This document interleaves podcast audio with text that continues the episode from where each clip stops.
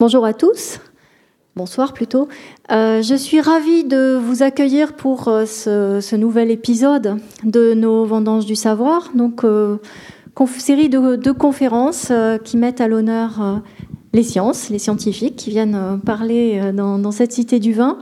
Donc, des, séries de conférences et de colloques que nous organisons, vous le savez sans doute, il y a des habitués donc en partenariat avec euh, les universités de Bordeaux-Montaigne, Bordeaux-Montesquieu et euh, l'Institut des sciences de la vigne et du vin, dont nous avons des membres éminents ici. Euh, c'est une manifestation qui est, soutenue par le mécénat de, Mouton Rothschild. Alors, un, petit changement dans la manifestation de ce soir. Donc, vous aviez vu peut-être annoncer Monsieur Claude Fischler, qui malheureusement a eu euh, un empêchement, mais qui, donc, qui sera inscrit euh, pour nos, séries de vendanges du savoir de l'année prochaine, en 2018. Et fort heureusement, eh bien, euh, monsieur, monsieur Christian Darle eh bien, a accepté de, nous faire cette, ce qui sera une très belle conférence, parce que j'ai vu passer quelques, quelques éléments. donc sur la vigne et le vin dans le Proche-Orient. Christian Darle se définit comme un architecte parmi les archéologues. Il a fait partie de, nombreuses missions archéologiques et qui l'ont emmené sur des terres euh, comme celles du Yémen et du Qatar, dont on entend peu parler comme euh, des terres viticoles, mais il va nous expliquer qu'il y a quelques centaines et milliers d'années, les choses ne se déclinaient pas exactement de, la même façon. Euh, voilà, donc alors en ce qui concerne la logistique, on vous a remis certainement à l'entrée des questionnaires questionnaires euh, qui sont à remplir. Nous sommes toujours heureux de savoir euh, qui est notre public et pourquoi il vient nous voir. et d'autre part, Monsieur Darle nous a remis une bibliographie fort intéressante, donc je vais vous motiver. Si vous voulez avoir la bibliographie de Monsieur Darle, laissez-nous votre adresse mail et nous vous l'enverrons bien, bien volontiers. Euh, autre chose, donc comme toutes nos conférences, vous voyez mes, camarades derrière de, l'informatique qui s'apprêtent à, eh bien, faire un, reportage, donc à faire une vidéo. Toutes nos vidéos sont ensuite accessibles sur le site internet de, la Cité du Vin avec juste un, petit, un petit moment de, de traitement. Euh, voilà, donc euh, cette, cette conférence de Monsieur Darle va, va durer environ une heure. Euh, à l'issue de la conférence, eh bien, vous pourrez euh, poser toutes les questions que, vous voulez. Voilà, donc euh, je lui laisse la parole pour, pour cette soirée. Écoutez, merci beaucoup. Bonjour tout le monde. Je remercie beaucoup la Cité de, m'avoir invité, même si ça a été passé un peu dans une un peu de bousculade. Bon, c'est simplement, je vais, je vais vous amener pendant une heure sur les terres d'Arabie que je fréquente depuis les années 70 et que je continue de fréquenter, où il y a toujours des surprises. J'étais encore il y a quelques mois en Arabie Saoudite, où les Saoudiens m'avaient demandé de venir travailler sur une mosquée, comme s'ils n'étaient pas compétents, alors que je m'appelle Christian. Bon, euh, ça pose quelques petits problèmes. Donc, euh, on va y aller. Je vais, on va aller se promener. Ce sera un petit peu comme dans le parcours ici. Il va falloir fureter à travers toutes les images et tout ce que je vais vous raconter. Voilà.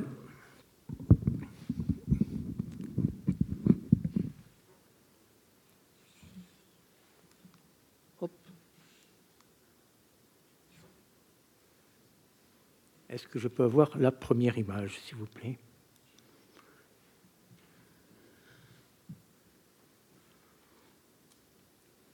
Ah, la technique. Je l'ai sur l'écran, là.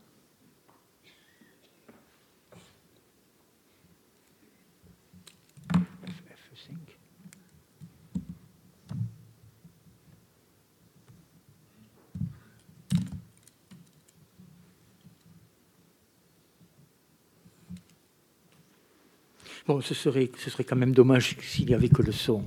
J'aimerais bien l'image. Bon, je vais commencer par un tout petit poème d'un, poète persan qui s'appelle Abou Nouas, qui disait Si de ravir la raison le vin à la vertu, la magie de tes yeux en continue le flux. Magie, mot singulier que ton charme a forgé, de merveilles multiples tes prunelles a gorgé. Et euh, je crois qu'il faut bien se rappeler que le Proche-Orient, euh, n'a pas arrêté, n'a pas arrêté d'avoir euh, des histoires avec le vin. Alors on aurait pu donner à cette conférence également le titre euh, La tradition de la vigne et du vin au Proche-Orient. Alors pourquoi, pourquoi un tel titre euh, La tradition de la vigne et du vin? On aurait pu dire l'attrait de la vigne et du vin, ça aurait pu être aussi un titre évocateur, mais aussi la tentation de la vigne et du vin. Bon, alors je disais comme ça l'autre jour, il faut savoir ivresse et raison garder, rester plus sage, mais dans ce cas-là, et on le voit très bien en Arabie, peut-il y avoir sagesse? Mais, bien entendu, alors ceci est un autre poème d'un autre, autre grand, grand homme persan, qui, enfin, oui, d'origine persane, qui s'appelle Omar Khayyam. Et euh, depuis, depuis en gros 5-6 000 ans, je ne sais pas, peut-être davantage même, euh, il y a une continuité respectueuse qui est liée le plus souvent aux religions. Alors, tant polythéiste que monothéiste. Alors, on dit souvent que les religions ont récupéré le vin. Moi, je me demande si ce n'est pas le vin qui, a obligé les, les, hommes à être religieux. C'est une question. Hein. Et on, retrouve aussi bien euh, cette euh, continuité dans les textes que dans les images, dans les représentations, que dans les découvertes que l'on a pu exhumer euh, dans toute l'Arabie. Alors, j'étais très surpris en faisant le parcours tout à l'heure dans la Cité du Vin que il y, a, des zones, il y a des zones blanches où elles sont jaunes sur les cartes, mais où, paraît-il, euh, il n'y aurait pas eu de vin. Et en fait, en fur et temps, vous allez voir, il y en avait beaucoup. Alors, une question mérite néanmoins d'être posée, car si nous considérons que l'apparition de la culture de la vigne et de la vigne date grossièrement du dixième millénaire avant, pourquoi donc retrouve-t-on cette permanence, cette permanence et des attestations surtout obsessionnelles du raisin et du vin, soit euh, du cinquième millénaire avant jusqu'à maintenant alors le vin circulait et ces récipients, euh, on a trouvé beaucoup de vestiges de récipients. Il reste encore aujourd'hui, euh, ceci, les, témoins de ces parcours lointains et de ces commerces euh, particulièrement délicats qui témoignent des parcours des commerçants. Alors il est question d'emballage, certes, mais euh, il faut poser la question, avant de, commenter cette image, il faut poser la question que les dernières bouteilles à la mode, d'Arak au Liban, l'alcool de raisin libanais, présentent des formes, des ornementations et des couleurs que les plus grands parfumeurs parisiens, comme les plus célèbres producteurs des meilleurs crus mondiaux, n'hésitent pas et n'hésiteraient pas à copier. Donc il y a quand même quelque chose qui se passe. Alors l'image que vous avez, c'est un banquier. Euh, comment dire, organisé par Assurbanipal au 7e siècle avant Jésus-Christ, à l'occasion de son couronnement. Alors, voyez notamment que ça ne manque pas de grandeur, de distinction, et que les, coupes et les, les, coupes sont mises, mises à l'honneur.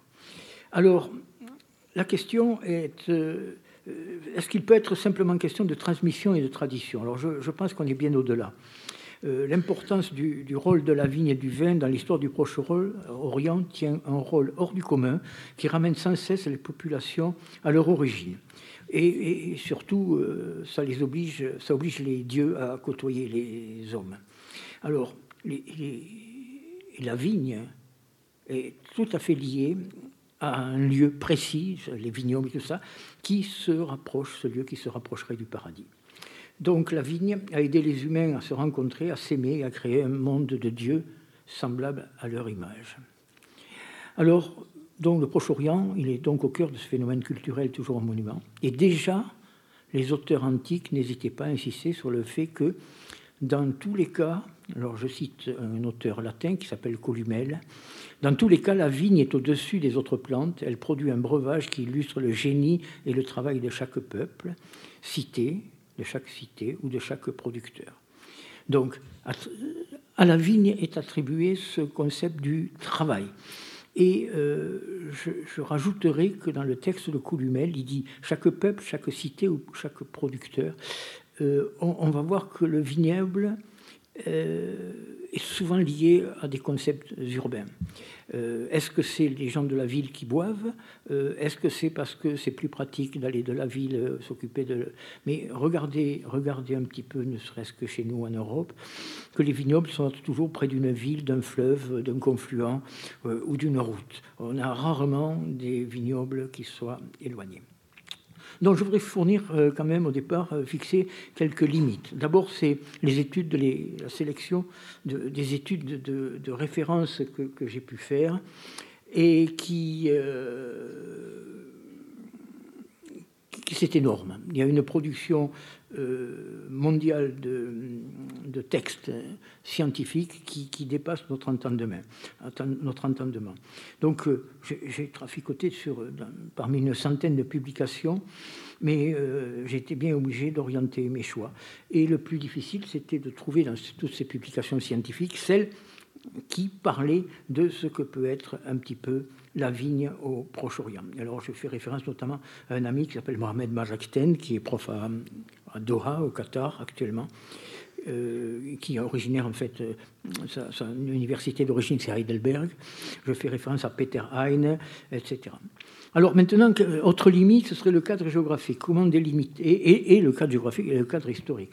Comment euh, délimiter les époques concernées euh, on, sait, on sait globalement, on est tous à peu près d'accord, de dire que le, vin est originaire du Caucase, mais ce, qui est quand même particulier, c'est qu'il n'est pas descendu uniquement vers le Proche-Orient, il est allé vers l'Égypte, vers l'Afrique, il est allé vers la Méditerranée. N'oublions pas que ce sont quand même des hommes d'Asie mineure qui ont créé euh, Marseille. Euh, mais de l'autre côté, euh, le vin du Caucase est allé vers euh, l'Inde, vers la Perse et vers l'Asie centrale, et sûrement même vers l'Extrême-Orient. Alors, il y a une ambiguïté, parce que quand on parle de vin et quand on discute avec les, Arabes de, vin, pour eux, le vin englobe toutes sortes de, liquides alcoolisés. Ça peut être du vin de date, du vin de figue, des, vins doux, des vins passeriers, euh, etc.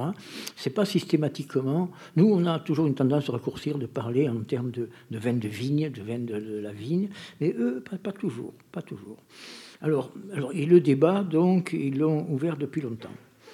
Cependant, euh, dans le cadre de cette conférence aujourd'hui, je me contenterai donc euh, du vin de la vigne, parce que aborder le vin de date est encore notre discours.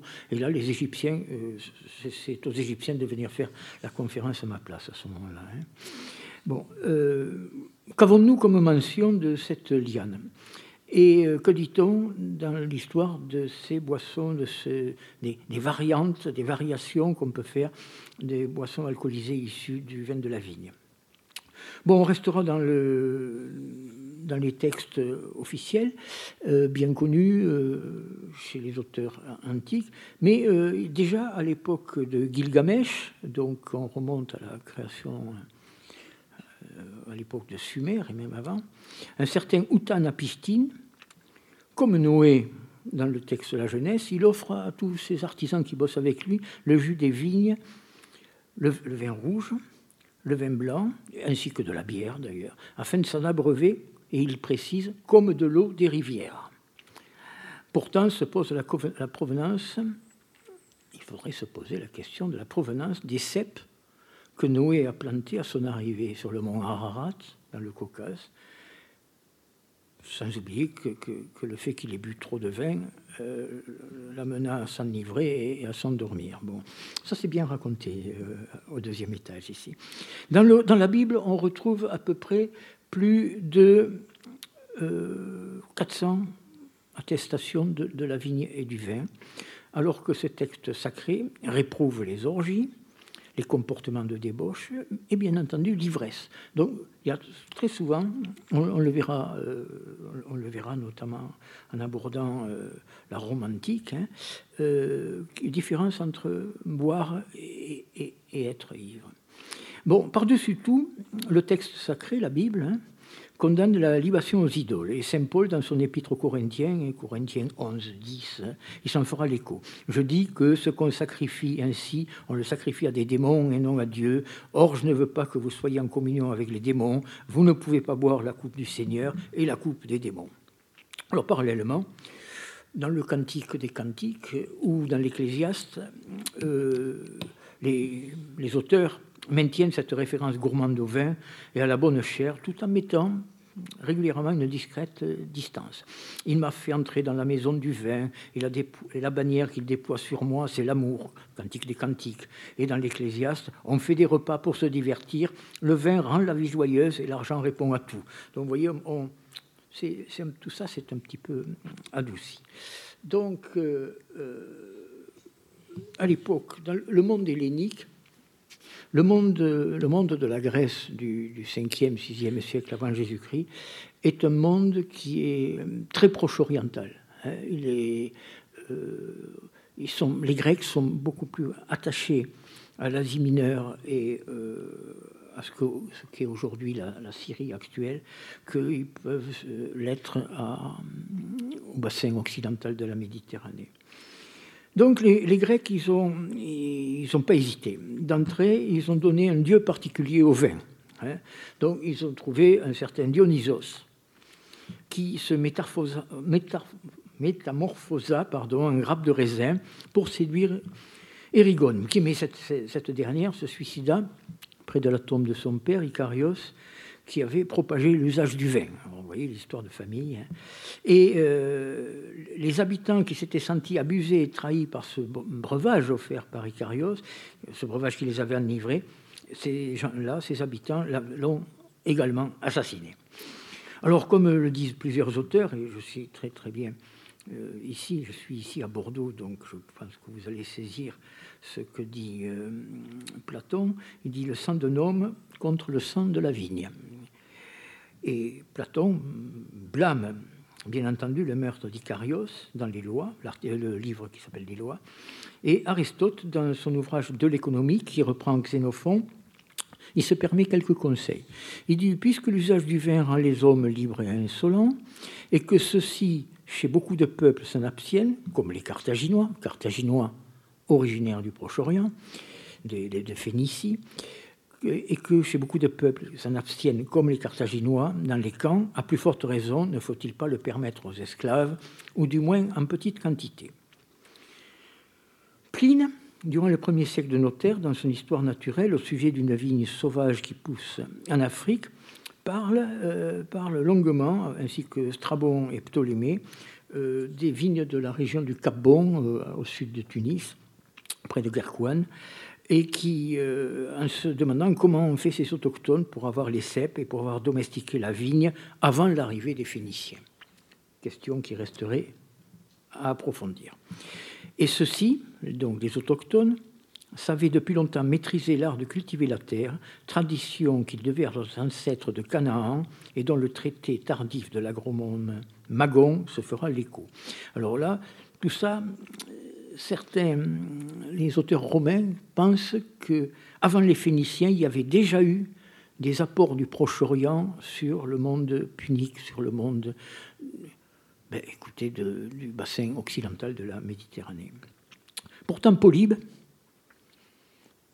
un témoin très sérieux du second siècle, avant Jésus-Christ, Polybe, qui est le grand historien qui a raconté notamment euh, les batailles d'Hannibal et la défaite d'Hannibal par Scipion l'Africain à Zama en 202 avant Jésus-Christ. Et Polybe déclare qu'il y, a quand même un problème. Il dit voilà, il n'est pas seulement interdit aux femmes de boire du vin, aux femmes romaines, dans la Rome antique, mais la première Rome antique. Il n'est pas seulement interdit aux femmes de boire du vin, mais également impossible d'en boire sans qu'on s'en aperçoive. Vous voyez un petit peu. Donc, elle n'a pas droit de boire en cachette. Donc, la question, euh, c'est comment faire pour, pour débusquer cette femme qui boit du vin.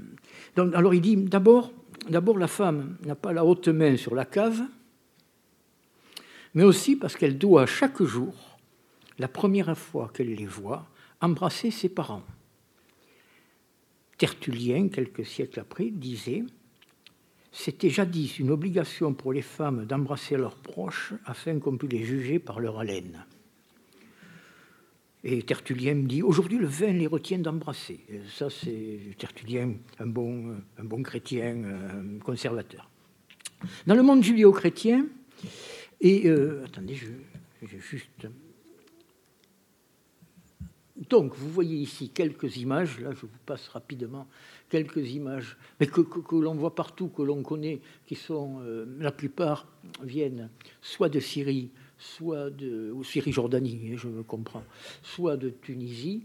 C'est euh, le, comment dire, le raisin est, toujours tentateur. Vous voyez la deuxième image où on voit ces animaux qui sont très intéressés par, pour aller capter un petit peu ces, plantes. Euh, de la même façon, on va s'apercevoir, euh, je vous le montrerai tout à l'heure, que le, raisin est toujours attaché à un certain nombre d'animaux. Euh, je n'ai pas d'explication, je, suis que dans un constat. Et tout à l'heure, je vous montrerai que c'est notamment les pans. Les pans et le raisin, quelque chose, c'est une affaire qui marche dans l'Antiquité. Ce qui nous est tout à fait passionnant, c'est que dans ces mosaïques datent en gros du début de notre ère, 1er, hein, 2e siècle. Euh, elles sont bavardes parce qu'elles nous racontent euh, aussi le travail des, hommes et les outils. Parce que je pense qu'au niveau patrimonial, euh, un, travail, un travail patrimonial sur les outils du, vin et les outils de la vigne est un travail qui, serait à mener de manière, j'allais dire, internationale, transnationale, etc. Donc, mais c'est bien entendu au, Proche-Orient euh, que les amateurs de vin les plus renommés euh, apparaissent, et on doit citer parmi eux les Hébreux. Leur livre sacré, la Bible, mentionne la culture de la vigne, les vins, les vignerons, plus de 400 fois, comme je vous le disais tout à l'heure.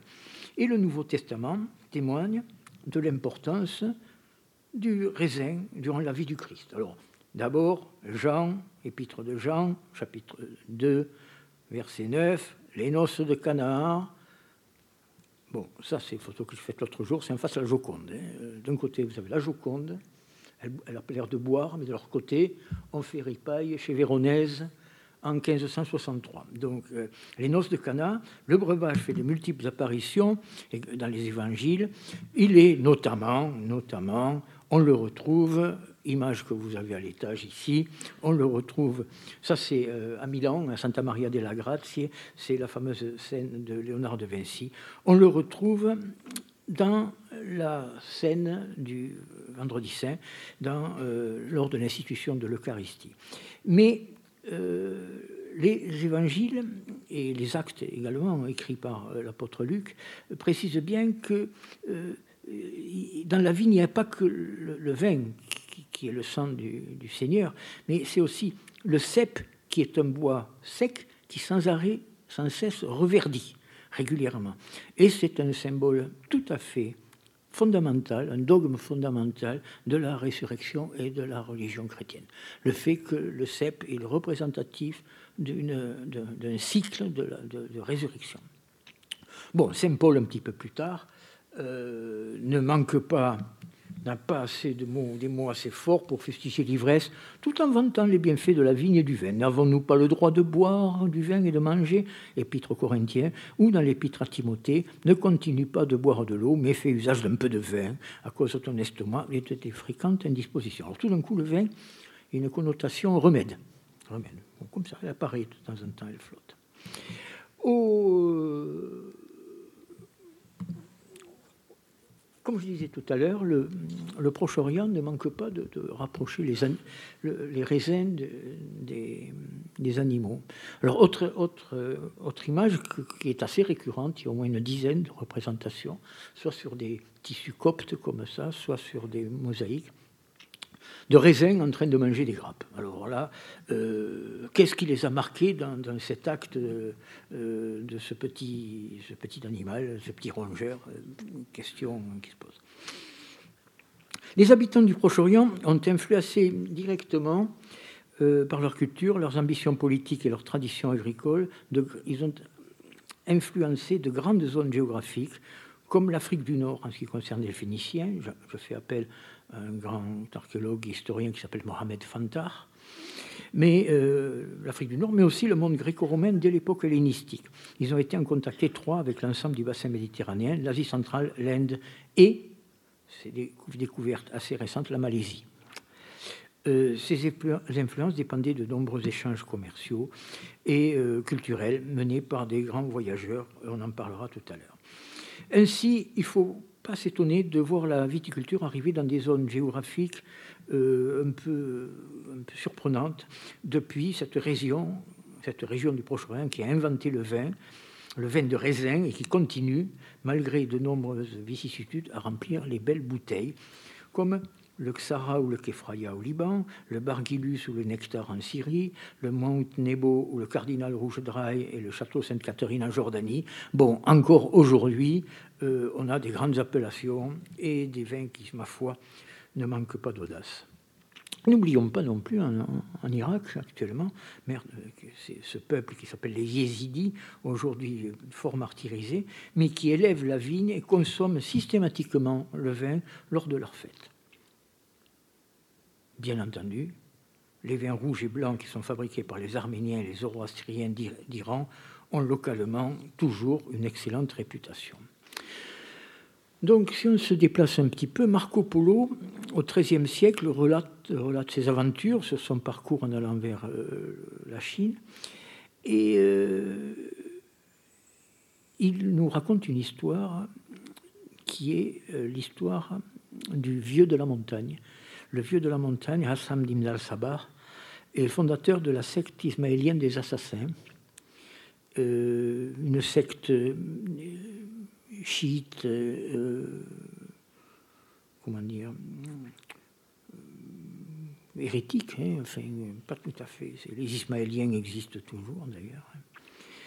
Et que ce Hassan ibn al-Sabah procurait les délices du paradis à ses mercenaires. Donc il leur avait fait faire maintes charmantes fontaines répondant aux diverses façades des palais, et tout avait dedans de petites conduites où courait en l'un vin, en d'autres lait, en d'autres miel et en d'autres l'eau la plus claire. Là habitaient les dames et damoiselles les plus belles du monde, par-dessus tout, bien instruites à faire aux hommes toute caresse et privauté.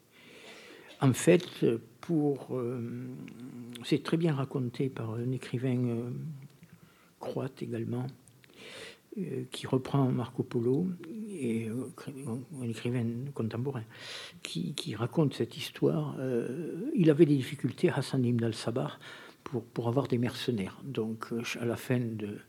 pour, pour qu'ils aillent au combat, il, les, il leur donnait certaines substances hallucinogènes de qualité ils s'endormaient, ces gens-là, ils se retrouvaient, ils étaient mis dans un jardin où on s'occupait manifestement bien avec toutes sortes de caresses et de privautés. Et quand, ils se réveillaient, on leur disait Tu es, allé au paradis, si tu te bats bien, tu pourras y revenir. Ça, a marché.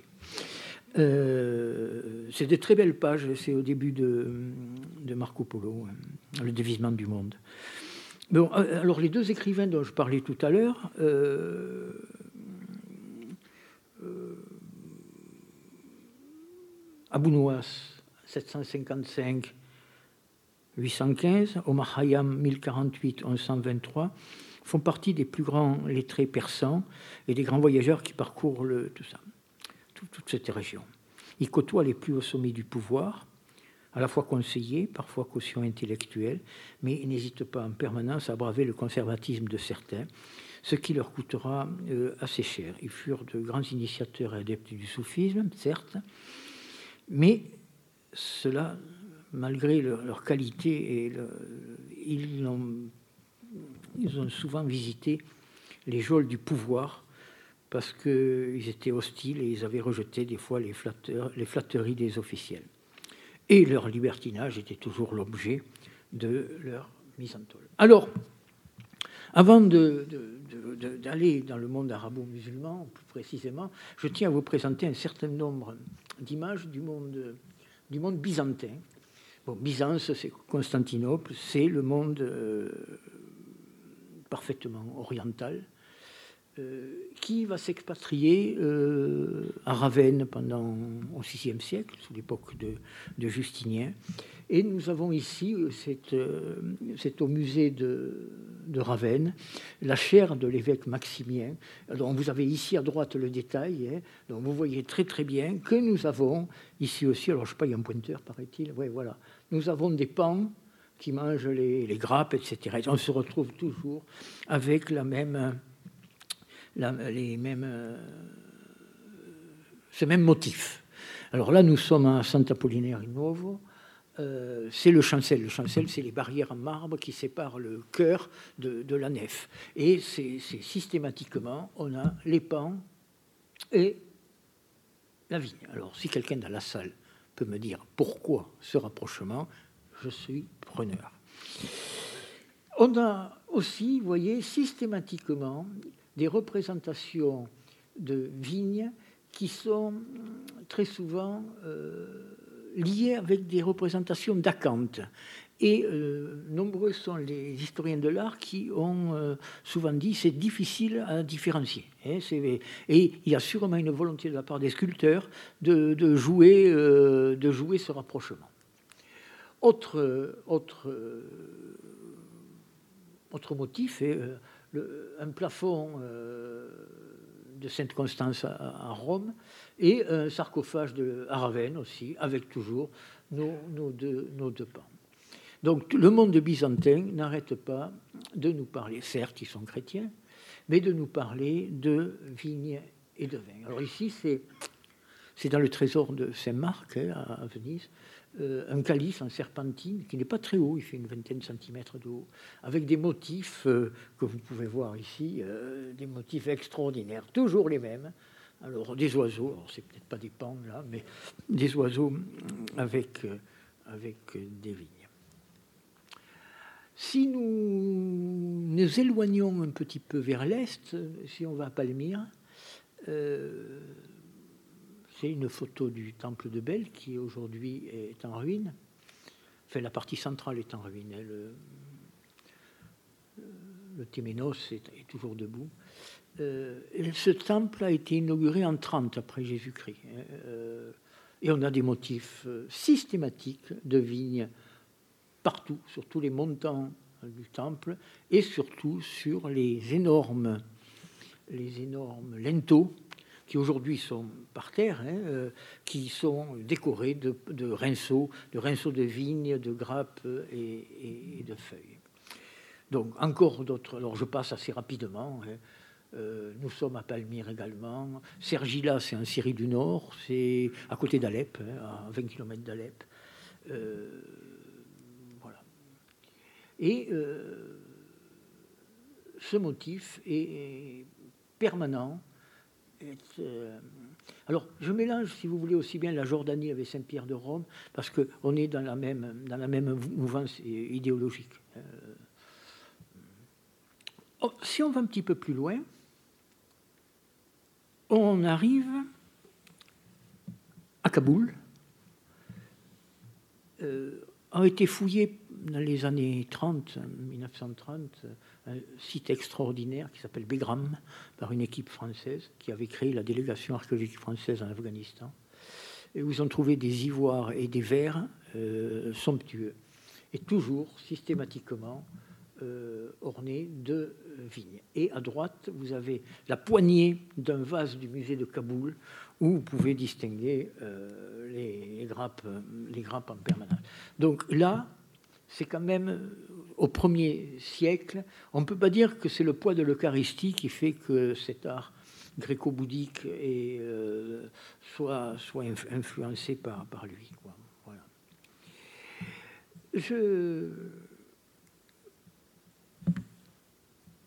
Je vais continuer dans mon avant-dernière euh,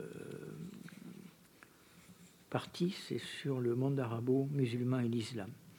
Bon, alors, il faut bien être clair, il n'est pas interdit de boire du vin, c'est dit nulle part, mais il est interdit d'être ivre durant la prière. c'est très clair. Et c'est l'ivresse et ses effets qui sont réprouvés, c'est pas la boisson en tant que telle qui peut être rafraîchissante, dopante, enfin tout ce qu'on veut.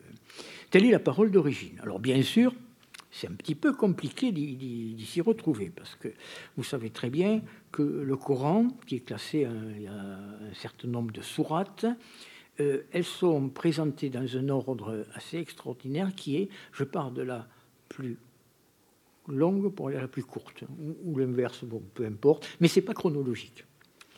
Donc, avant de retrouver euh, dans quel ordre elles ont été écrites et ce qu'elles disent, c'est pas toujours simple. Alors, je citerai quelques, quelques, quelques versets du Coran. Hein. Euh, sourate les abeilles, sourate 16. Alors, j'ai essayé de les mettre dans l'ordre du plus ancien au plus récent. Et on va voir qu'il y a des modifications de comportement. Hein. Donc, euh, sourate 16, les abeilles. Des fruits, des palmiers et des vignes, vous retirerez une boisson enivrante et un aliment excellent. Il y a vraiment là un signe pour des gens qui raisonnent. On est d'accord, ça marche. Un petit peu plus tard, sourate la vache, qui est sourate numéro 2. il t'interroge sur le vin et les jeux de hasard. Dis, il faut que tu dises. Dans les deux, il y a un grand péché et quelques avantages pour les gens. Mais dans les deux, le péché est plus grand que l'utilité. Et s'ils t'interrogent et disent que doit-on dépenser en charité, il faut dire l'excédent de vos biens. Ainsi, Allah vous explique ces versets afin que vous méditiez. Donc, vous voyez déjà, le vin, il est considéré comme sa consommation comme un péché. Sourate 4 s'appelle les femmes. Ô les croyants, n'approchez pas de la salade alors que vous êtes ivre, jusqu'à ce que vous compreniez ce que vous dites, et aussi quand vous êtes en état d'impureté, à moins que vous ne soyez en voyage, jusqu'à ce que vous ayez pris un bain rituel. Donc l'ivresse, là, condamnée. Dernière euh, citation, il y a une, une, dizaine de citations du, vin dans, le, Coran. Donc, sourate, la table est servie, sourate 5, verset 90, les croyants, point d'exclamation, le vin, le jeu de hasard, les pierres d'essai et les flèches de divination ne sont qu'une abomination et œuvre du diable. Écartez-vous enfin et réunissez-vous. Euh, non, écartez-vous et essayez de réussir. Réunissez-vous et réussissez. Donc le vin est mis avec le jeu de hasard, les pierres dressées, donc les bétiles, ces pierres euh, euh, polythéistes, j'allais dire, hein, les flèches de la divination, le, baratin, entre guillemets, ne sont qu'une abomination. Bon, cependant, on doit constater que de nombreux fidèles musulmans aient euh, prié au Moyen Âge dans la nef des églises chrétiennes. Et on va essayer de voir pourquoi ils s'en sont séparés. Donc, on est dans le monde musulman. À gauche, un montant de porte à Raqqa. Je ne sais pas s'il est toujours debout, ce montant de porte, puisqu'il se passe à Raqqa. Euh, à droite, c'est euh, à Kassan al-Kanafis, c'est en Jordanie. Euh, Daniel dans la fosse lion. mais Daniel, vous voyez, c'est un peu ambigu, il y a deux lions en bas, mais il, a des, il y a des oiseaux qui picorent du raisin au-dessus de lui, toujours pareil, des pans, etc. D'autres images à Samara, donc à côté de Bagdad, et à Kirbat al-Majafar en Syrie-Jordanie. Donc toujours pareil, des feuilles de vie. Et là, on est euh, en gros dans l'époque omeyyade, c'est-à-dire au IXe siècle après Jésus-Christ. Et ce sont des motifs qui sont vraiment comme s'il y avait des cartons qui circulaient, des motifs euh, que l'on retrouve partout. Alors,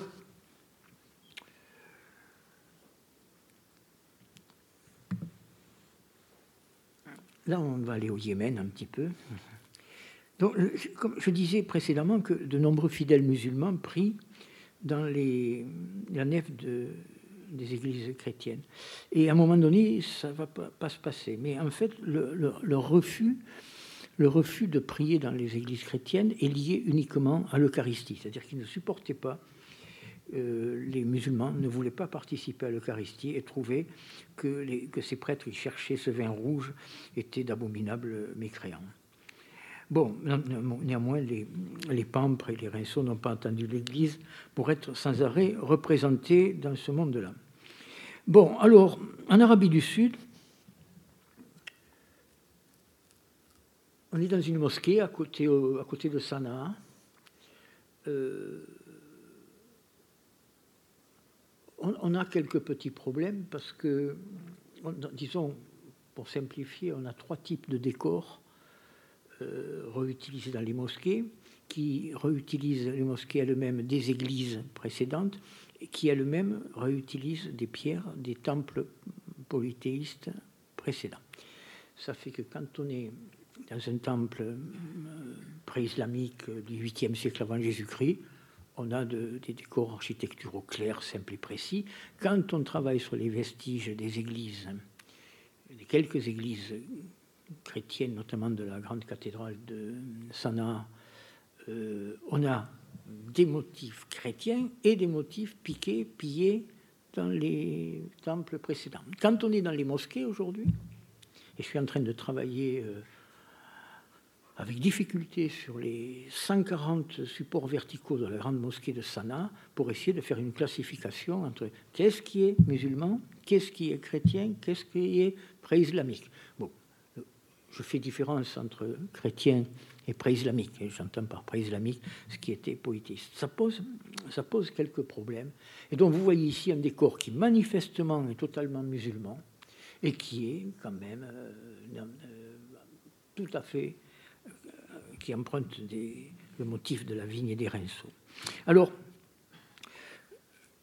nous n'avons pas que de l'architecture, nous avons surtout quelques motifs euh, tout à fait euh, importants qui sont euh, des pièces d'orfèvrerie qui ont été trouvées.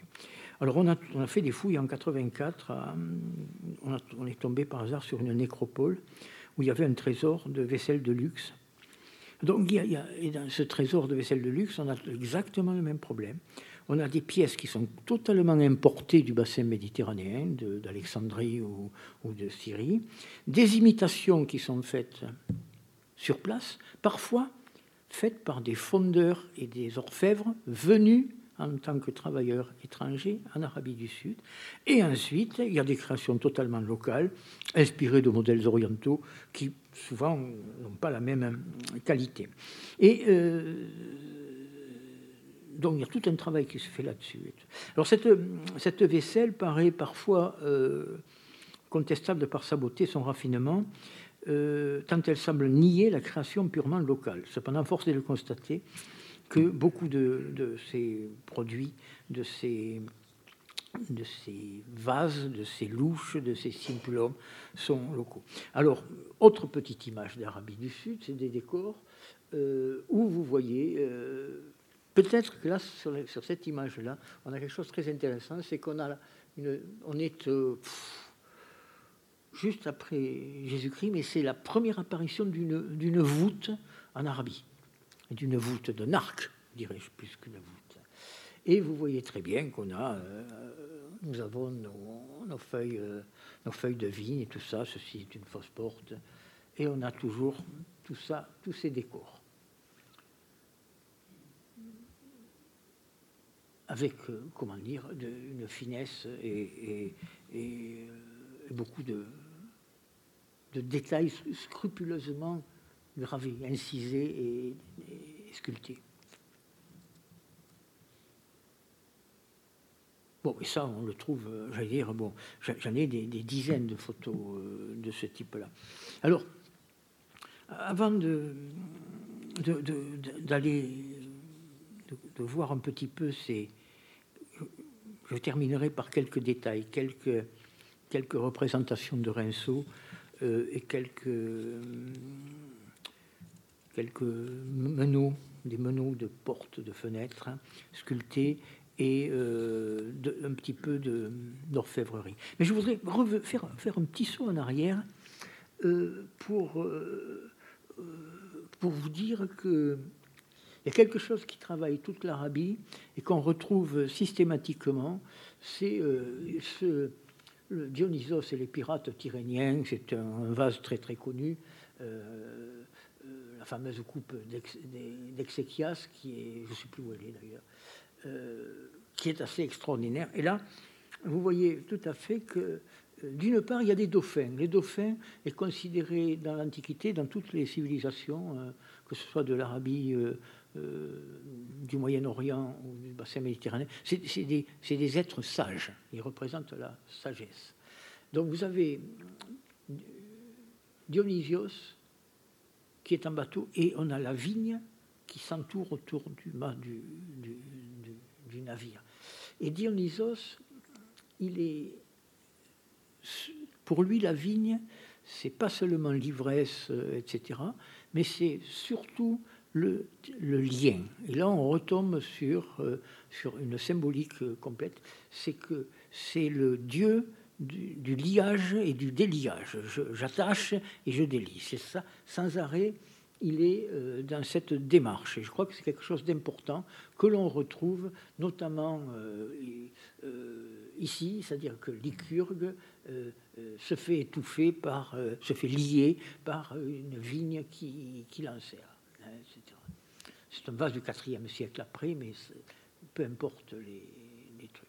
Et à la même époque, troisième, disons, on a en, Tunisie ces mosaïques d'Elgem qui montrent bien liage des liages. Et je crois que si j'ai glissé ces quelques diapos euh, à, travers euh, euh, mon discours sur l'art au Yémen, c'est bien montrer que, les artistes qu'on a au Yémen et tout ça, pour eux, quand ils dessinent des rinceaux de vignes et tout ça, ils sont dans ce concept, je le pense, dans ce concept de lier et de délier en permanence. Ils font référence à notre Dionysos, à notre Bacchus euh, de base. Alors, ils en font référence peut-être pas systématiquement de manière consciente, de manière réfléchie, de manière... mais euh, ça y est, ça y est en permanence. Bon, alors, bon, je vous, Présence de la vigne et du vin dans les textes et les inscriptions de l'Arabie du Sud. Alors il y a un certain Paul, notre Lutz, etc.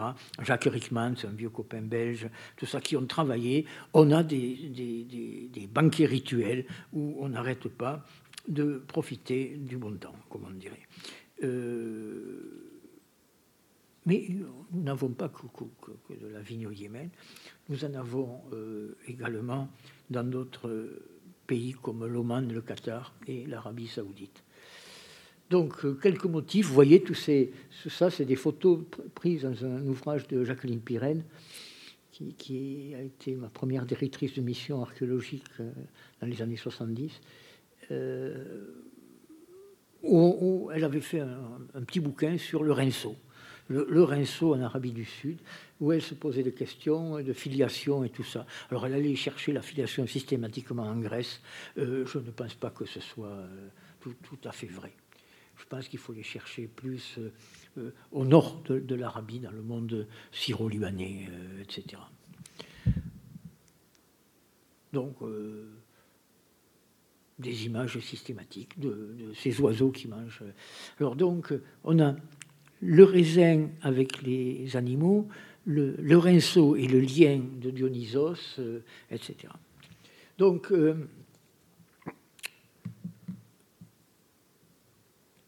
à Taïf, euh, dans en Arabie Saoudite, on avait aussi la culture de la vigne. Et par exemple, en Arabie, le grand historien Al-Hamdani, au Xe siècle, mentionne qu'il y a 19 sortes de raisins qui poussent au Yémen, alors que son collègue Imdrousta, il en a, il il en a pas 19, il en a 70. Euh, alors, euh, bon, et ils exportaient du vin. Et ils exportaient du. Donc, je continuerai en, en vous montrant un petit peu euh, ce que nous avons découvert en 1978, qui ce sont des piliers en pierre qui étaient des, meneaux de fenêtres, qui ça recevait des mouchards habillés de part et d'autre, c'est-à-dire des panneaux de bois, des panneaux de bois euh, ou, ajourés. Hein. Euh, euh, alors on avait les piliers de pierre à l'étage, alors à rez-de-chaussée, les, les, piliers de la galerie étaient en bois. C'est toujours surprenant. Et vous voyez ces motifs extraordinaires. Alors là, nous avons tout d'un coup autre chose qui apparaît c'est euh, nous avons la feuille de vigne, nous avons un griffon ailé tout à fait euh, euh, perse ou irakien, etc. Et nous avons un vase. Hein, c'est des vases à libation, dont il y a tout un travail qui avait été fait par la, même Jacqueline Pirenne sur ce que peuvent être les vases à libation. Et elle avait fait tout un tas de comparaisons pour bien montrer que. Alors au début, les chercheurs disaient non, ce, ce vase, c'est c'est pour, mettre du bitume et pour faire des torches. C'est surtout pour, pour, pour, mettre du vin. Hein, et d'autant plus que quelques,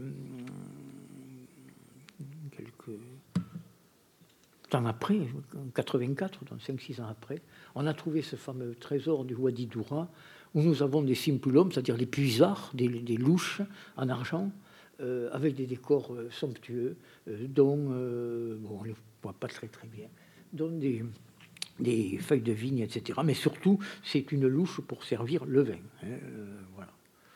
Donc, on en a trouvé une bonne quinzaine dans ce trésor. Hein. Ainsi que nous avons trouvé une patère euh, c'est-à-dire quelque chose. Alors, est-ce que c'est une patère On n'a pas la partie du haut. Euh, ça aurait pu être aussi une passoire hein, pour filtrer, euh, pour filtrer peut-être le vin. Et à droite, vous avez une image, une photo que j'ai faite au musée de Riyad en Arabie Saoudite. Bon, vous voyez que les Saoudiens n'hésitent pas à, présenter dans leur musée ce qu'ils réprouvent formellement, c'est-à-dire des représentations humaines et, du raisin. certes, ça vient de Karyat al-Faw, qui est un site pré-islamique. Karyat al-Faw était la capitale du royaume de Kinda, au sud de l'Arabie saoudite, au nord du Yémen, au sud de l'Arabie saoudite, etc. Mais bon, euh, voilà. Donc, je vois qu'il me reste quelques minutes. Autre découverte, ça c'est nos amis euh, allemands qui ont découvert ça à Zafar. Zafar, c'est le au sud de la montagne yéménite. Et en gros, euh, c'est une, grande statue euh, d'un roi euh, qui est bien entouré. Non seulement il a le bétail, mais il a aussi le raisin, et tout ça. Et juste à droite, c'est la porte, une, porte antique qui est réutilisée, une porte présamie réutilisée dans la grande mosquée de Sanaa. Sanaa. Alors, Que pourrait-on dire? J'ai écrit des dizaines de pages, je ne vais pas m'en sortir. Mais en conclusion, en conclusion, euh, le plus amusant. Voilà ce qu'on trouve au Proche-Orient. Des vignes qui sont. C'est une photo prise, je pense, en Jordanie. Et, et celle de droite, c'est des vignes des vignes au, Liban, où systématiquement on a un concept de treille, c'est-à-dire qu'on se sert de la vigne aussi comme régulateur thermique hein, pour, euh, empêcher que le soleil tape sur la toiture. Là aussi, il faudrait avancer là-dedans, c'est-à-dire est vraiment dans, de la haute qualité environnementale astucieuse. Non seulement dans le raisin, on peut faire la raque et on se fait de l'ombre. C'est, splendide. Euh, si on revient au Yémen, à Sanaa, il y a, quand on se promène dans le souk de la vieille ville, on trouve à côté des petites échoppes des bâtiments appelés samsara, c'est des caravansérails, qui ont des pièces organisées sur deux niveaux, au rez-de-chaussée les réserves et à l'étage euh, le logement pour les grands marchands. Et euh, ils sont euh, spécialisés et donc pour le grain, pour les lentilles, pour, etc. il y en a un, il y en a même deux, qui sont pour le raisin. Alors, pour, il s'appelle d'ailleurs Jumolok al-Zabib, c'est-à-dire la douane du raisin sec, celui qu'on appelle de Corinthe. Il est réservé. Alors voilà. Et puis, euh, les portes sont fermées à clé la nuit. Euh, il y a un cher de la nuit qui, qui, s'occupe de tout ça. Euh, et il y a des centaines de gros sacs de jute qui sont redistribués dans un commerce, soit l'exportation, ça marche pas mal avec l'Extrême-Orient, soit aussi pour les boutiques du pays. Alors en ce moment, avec la guerre, je pense que c'est un peu particulier tout ça. Alors, la question, et je vais terminer là-dessus, c'est d'où vient, ce, raisin sec? Alors, euh, parce qu'il n'y a pas que du raisin sec. Vous voyez très bien que quand on fait nos courses, euh, ça va, quoi. Hein, euh, regardez ce raisin splendide, ces feuilles de vigne, là, en rinceau pour faire du décor. Il recopie dans son magasin ce qu'il a vu sur les, sur les bas-reliefs. Quoi, hein. Et et voilà. voilà. Puis, euh, quand on quitte. Euh, alors, Sana, quand on longe dans la vieille ville, on voit des maisons partout. Mais en fait, le, cœur des îlots, c'est des immenses jardins qui étaient des lieux où il y avait des vignes, des, agrumes, des, etc., etc. Alors, à l'époque, moi, quand je suis allé la première fois à Sana, il y avait 180 000 habitants. Aujourd'hui, il y en a 2,5 millions. Euh, L'eau était en gros à 70 mètres de profondeur, elle est à 600 mètres, il tape dans les nappes fossiles, entre 600 et 1000 mètres. Euh, il n'y a plus d'eau. Et il continue à construire. Bon, voilà, tant pis. Euh, Mais quand on quitte la ville, qu'on va vers l'aéroport, à Sanaa, voilà ce qu'on voit. On a des, des dizaines d'hectares de vignes. Alors la vigne, elle est palissée à l'horizontale sur une ossature. Ce sont des poteaux en pierre qui font 2,50 m, euh, de section 10-10, à peu près en pierre volcanique très dure. Dessus, ils mettent des, un grillage, dire, de, de, bois, de jonc. Et la vigne permet aussi de mettre de l'ombre pour les légumineuses qui font en dessous, les fèves, etc. etc. C'est-à-dire on a un, double jeu. Hein. D'ailleurs, c'est simple, dans les champs de sorgho, le, pareil, le sorgho est très haut, il n'est pas encore euh, euh, modifié génétiquement. Sous le sorgho, on a les légumineuses qui fournissent l'azote au sorgho. Hein, il y a tout un jeu euh, très, très, astucieux. Donc on voit ça, vous voyez, et et puis, je veux dire, euh, c'est du soigné. Quoi. Euh, je crois que sur la photo précédente, vous voyez, on protège des oiseaux. Euh, alors, je ne sais pas si c'est des pans, hein, mais en tout cas, on protège. Et, et tout ça. Alors, le, au détour du... Je termine, c'est ma dernière phrase. Si, je vous lirai un petit, un petit poème après.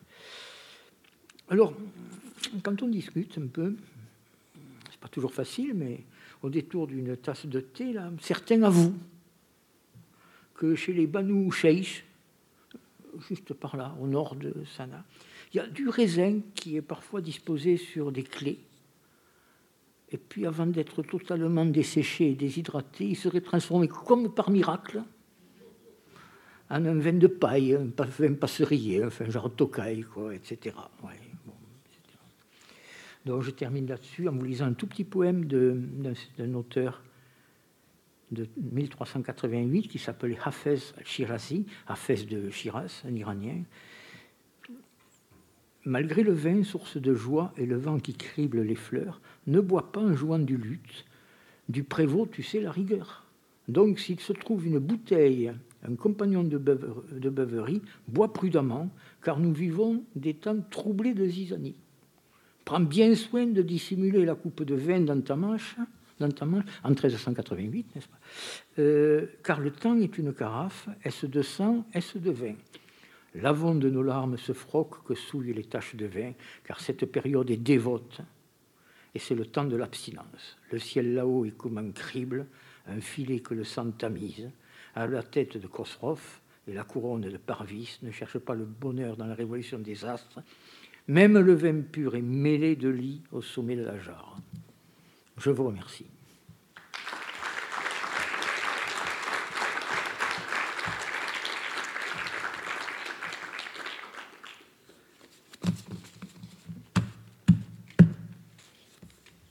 Merci infiniment Christian Darle pour, euh, votre érudition qui nous a rendu simple un, Orient compliqué et pour ce merveilleux voyage à travers autant l'histoire de l'art euh, que eh bien, les vignobles. Je pense qu'il y a quelques agronomes qui ont dû se régaler en, voyant ces, images de conduite de la vigne.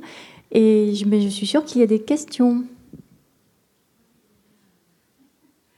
Je vais bien parler d'une hypothèse concernant le pan puisque vous en avez abondamment parlé. Le lapin, moi je euh, Le lapin, je ne sais pas, mais le pan, euh, dans le contexte chrétien, très souvent, le pan était associé à l'image de la Vierge, la beauté et la pureté de la Vierge. Donc on peut comprendre dans ce contexte-là le pan, le raisin, le sang du, il, n'arrête pas, de, piquer le raisin aux humains quand même. Euh, ah C'est un peu sévère.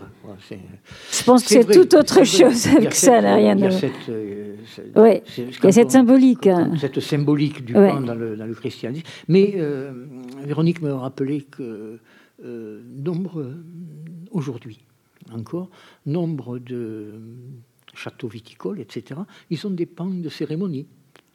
On a encore. Oui, il y a des pans. Il y a une drôle de présence. Euh, on a des amis qui ont du vin dans la région de, de Béziers. pareil, ils ont des pans.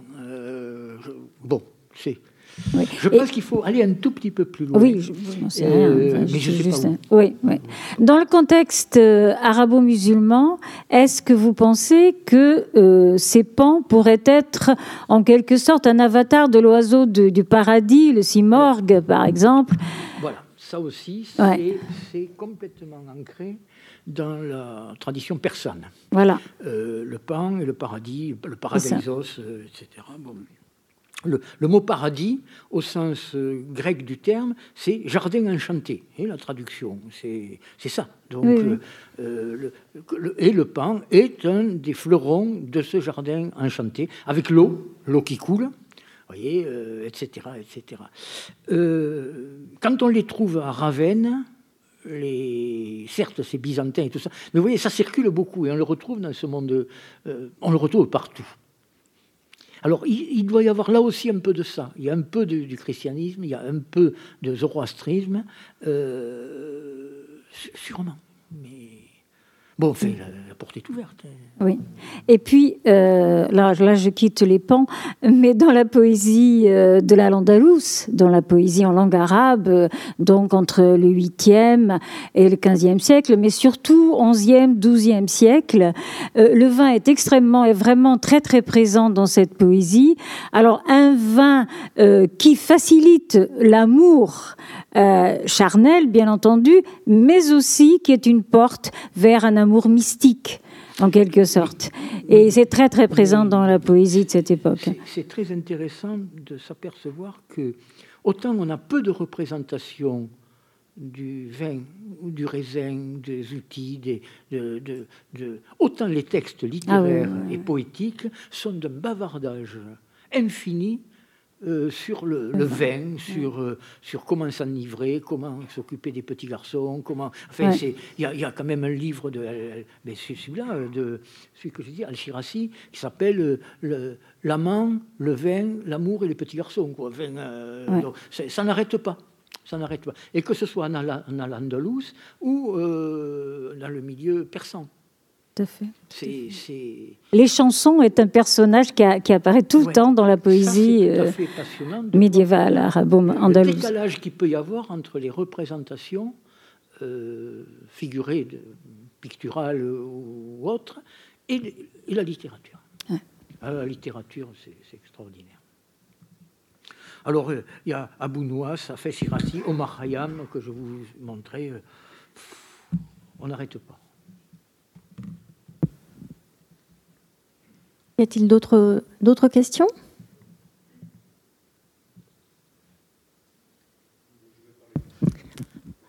Un de nos amis de Seb Divin? On vous enregistre, alors euh, n'hésitez pas.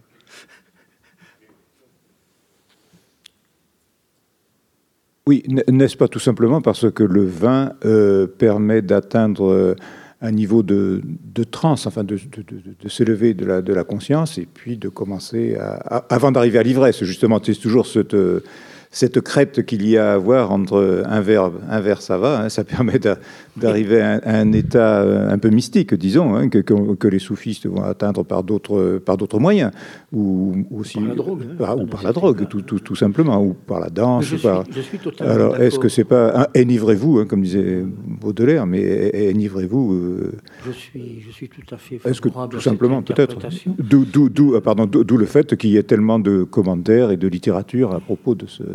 Et, moi, j'aurais tendance, en fait, si j'ai quelques articles à écrire. Vous savez, je suis architecte et archéologue. J'entends rien en vain. Euh, je ne sais pas comment j'ai débarqué dedans. Je suis tombé, on y tombe dedans parfois. Et, euh, mais je, voudrais continuer un peu de réfléchir à ça, parce que je, ce que je disais comme boutade tout à l'heure, je le pense assez sérieusement. Je pense que c'est le, le, vin qui a amené les dieux. C'est pas les dieux qui sont allés chercher le vin. Voyez à propos, dans le sens, la transe, etc. Bon, ça fait. J'espère que je choque personne. Hein. Mais je pense que vous avez entièrement. On se pose toujours la question initiale, quand même. Euh, à quel moment est-ce que l'on s'est aperçu que le, que, que, que, le, que le vin, finalement, euh, que le jus de, du raisin va fermenter et va produire un, breuvage qui. Écoutez, avec, et produire de l'alcool, quoi. Au XIXe siècle, il y a des petits gosses dans le rocher du Combalou, à, à Roquefort, en Aveyron, qui ont oublié une tranche de pain ils ont inventé le roquefort. Je crois que tout ce qui est moisissure d'un côté, fermentation de l'autre, il n'a pas fallu beaucoup d'efforts pour l'inventer. Pour, euh, Mais de passer à la culture après. voilà, on, on, rentre dans un autre débat. Mais en fait, c'est la, la, remarque que, je faisais tout à l'heure. C'est, bon, Noé, bon, il embarque les animaux avec lui, mais manifestement, il embarque quand même quelques cèpes de vigne, parce que... Euh, il ne les a pas trouvés sur place. Enfin, bon, peut-être, hein, quoique.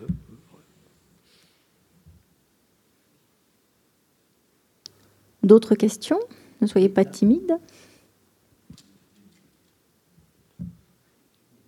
Euh, oui, je trouve que malgré tout, vous distinguez pas, enfin, dans votre discours, vous distinguez pas du tout le raisin du vin, alors que sur les figures et les images qu'on voit, il y a, y a, très souvent, très souvent des représentations de raisin, mais assez peu finalement de représentations de, de référence au vin. Et, je pense que vous avez un peu donné la, solution quand vous avez parlé de Dionysos, qui est le que je connaissais pas d'ailleurs, euh, le, dieu du, liage et du déliage. Et, donc ça veut dire qu'on on part sur autre chose que, sur le vin, quoi. Et, donc peut-être que la plupart des choses que c'est pas pour provoquer que, que, vous nous avez racontées, elles, sont plus euh, en lien avec le raisin qu'avec le vin et avec, tout ce que cela veut dire. non? Mais je, crois que c'est Dionysos qui, donne la réponse, puisque euh, il est le dieu du vin et de l'ivresse, et du liage et du déliage en même temps. C'est que pour lui, euh, vigne, euh, la plante, c'est-à-dire raisin, rinceau, vrille, etc. Et le produit qui en sort, pour lui, c'est quasiment la même chose. Mais c'est vrai qu'au niveau des représentations, vous avez tout à fait raison, on a énormément de rinceaux Ensuite, un petit peu moins, mais guerre de raisin. Et on a très très peu de scènes de vendange ou tout ça. On en trouve dans le monde romain, mais ça. Ensuite, on en trouve dans le monde romain euh, ce qu'on trouve énormément, surtout en Afrique du, Nord, c'est les pressoirs. Euh, bon, là, on a. Euh, mais en représentation, on en a peu. Est-ce qu'on a autant de représentations sur l'olivier que sur le raisin? Euh, je voulais vous sortir une, photo d'un vase qui a été trouvé sur le marché parallèle de Genève, euh, de tout ce qui est pillé au Proche-Orient. C'est à Genève qu'il faut aller faire ses courses. Hein. Or, les gens qui, qui, achètent ces produits qui ont été pillés, euh, ils sont très fiers de demander aux scientifiques qu'on leur, estime, de dire qu'est-ce qu'il y a dessus. Il y avait un vase splendide avec, euh, je croyais, de la vigne et des raisins. Et j'ai lu le texte de ma collègue qui, a fait l'étude. Elle a dit c'est un chêne et des framboises. Donc je n'ai pas montré la photo. mais, ce que je disais tout à l'heure par rapport à la Kant, c'est pareil. Vous savez, il y a un passage très subtil euh, vigne à Kant et tout ça. Sur l'olivier, il n'y a rien, si ce n'est au, début de notre ère, euh, des représentations un petit peu parallèles à celles que j'ai montrées de, des vignes, des gens qui portent les, paniers et tout ça. Mais on n'a pas de, de, trucs sur l'olivier. Mais il est fort possible que le vase dont je parle, qui a été acheté sur le marché parallèle de, Genève, euh, soit une production méditerranéenne, c'est sûrement. Donc, qu'il y ait une ça, pourrait. Moi, je suis persuadé que c'est de la vigne, mais bon, euh, ça change rien. Euh, change rien. Alors, ce qui est intéressant, je vais vous, laisser cet article qu'a fait un, de mes amis, Jean-Marie Paillet, à l'université. Ça s'appelle Quand la femme sentait le vin. Variation sur une image antique et moderne, etc. Alors, quand on. Tout à l'heure, je vous disais que la femme, il fallait qu'elle embrasse pour voir si son haleine, si, jamais elle n'avait pas un petit peu trop exagéré.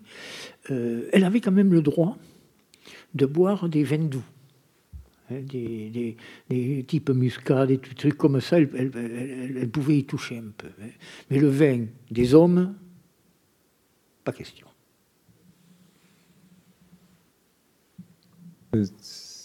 Euh, s'il vous plaît. Euh, oui, simplement pour. J'étais très, très surpris et puis heureux d'entendre que vous parliez de Dionysos et que vous parliez du liage et du reliage. non, déliage. voilà, c'est ça. ça me fait penser comme ça tout, tout, à coup à une des hypothèses de l'origine du mot religion, qui est quand même religere, qui est relié aussi. Hein, c'est un des signes. Alors peut-être que aussi Dionysos a, associé évidemment à la, religion. Hein, je n'avais pas fait le rapport là, mais c'est, enfin, je ne sais pas s'il est, pertinent ou pas, mais. écoutez, j'ai, un article ici là. Euh, J'arrive pas à le lire, c'est, c'est trop compliqué. Mais Aristote dit il y a 500 appellations non, les Grecs ont fait hommage à Dionysos à travers 500 appellations, dont celle de Louaios, en latin lieus, qui a donné lien. Donc, euh, je veux dire, et, moi, ce qui m'intéresse, c'est que ce ne sont pas des appellations qui, s'éliminent les unes les autres, mais au contraire, ça forme un tout à travers un dieu. Parce qu'il faut se souvenir d'une chose Dionysos, il est né au Pakistan et, ensuite, avec ses ménades et ses satires, il est venu, il est venu essayer euh, de voir un petit peu ce que Zeus euh, ou Jupiter, suivant les, les, époques, euh, était. Mais, mais c'est un, dieu totalement oriental, totalement. Et je crois que c'est des dieux de syncrétisme. Hein, alors, alors Euripide, tout le monde. Alors ça, ça, D'ailleurs, la conférence que j'ai faite, je pense que Euripide aurait pu la faire, sûrement mieux que moi. Mais euh, ça, a toujours intéressé, euh, ça a toujours intéressé les, grands auteurs. Aristote, euh, tous les, Grecs, alors ne parlons pas des Romains. Mais, c'est bon. Voilà.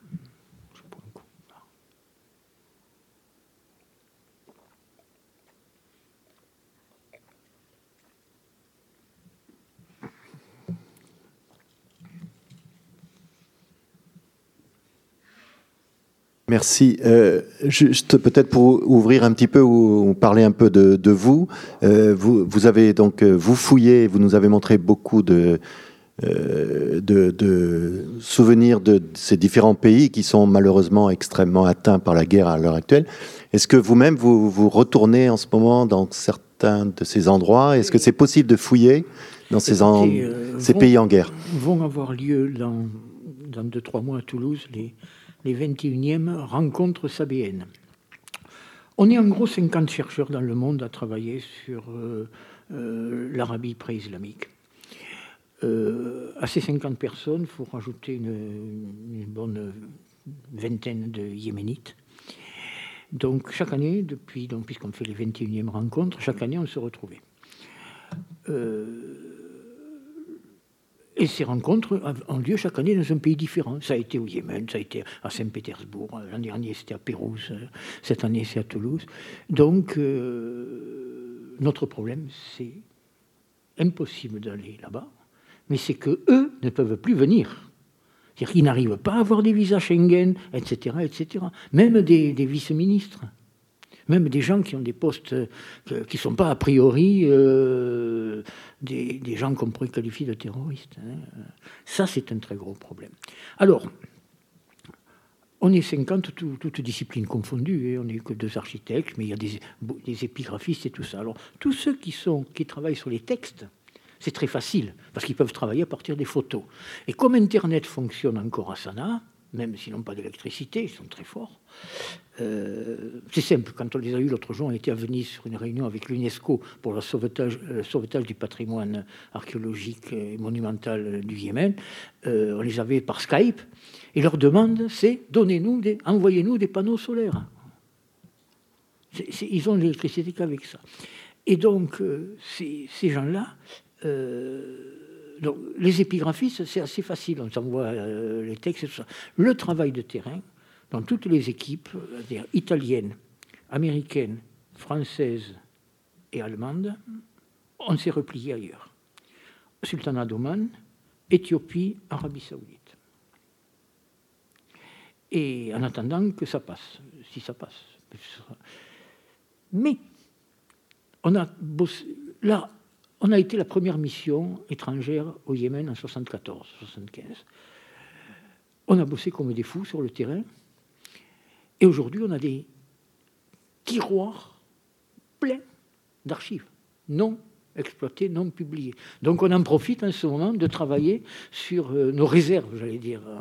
Et c'est pareil partout pour les Allemands, euh, euh, les Italiens et tout ça. Mais c'est dramatique. Bon, alors l'UNESCO, moi je, leur en veux beaucoup parce qu'ils ont une excellente idée. je, suis intarissable, c'est Fontaine.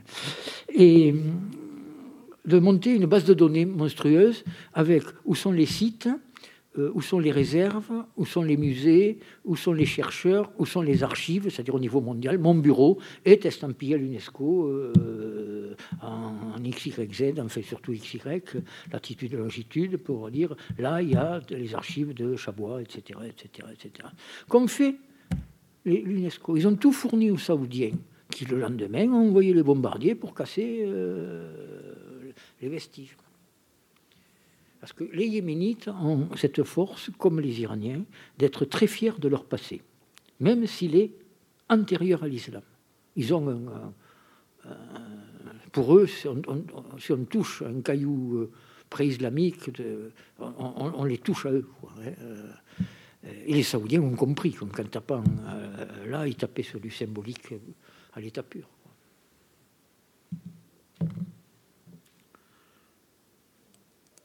c'est dommage de finir sur cette, note un peu triste. Écoutez, nous allons vous, remercier une nouvelle fois, à Monsieur Darle, pour, euh, pour cette, cette conférence fort intéressante.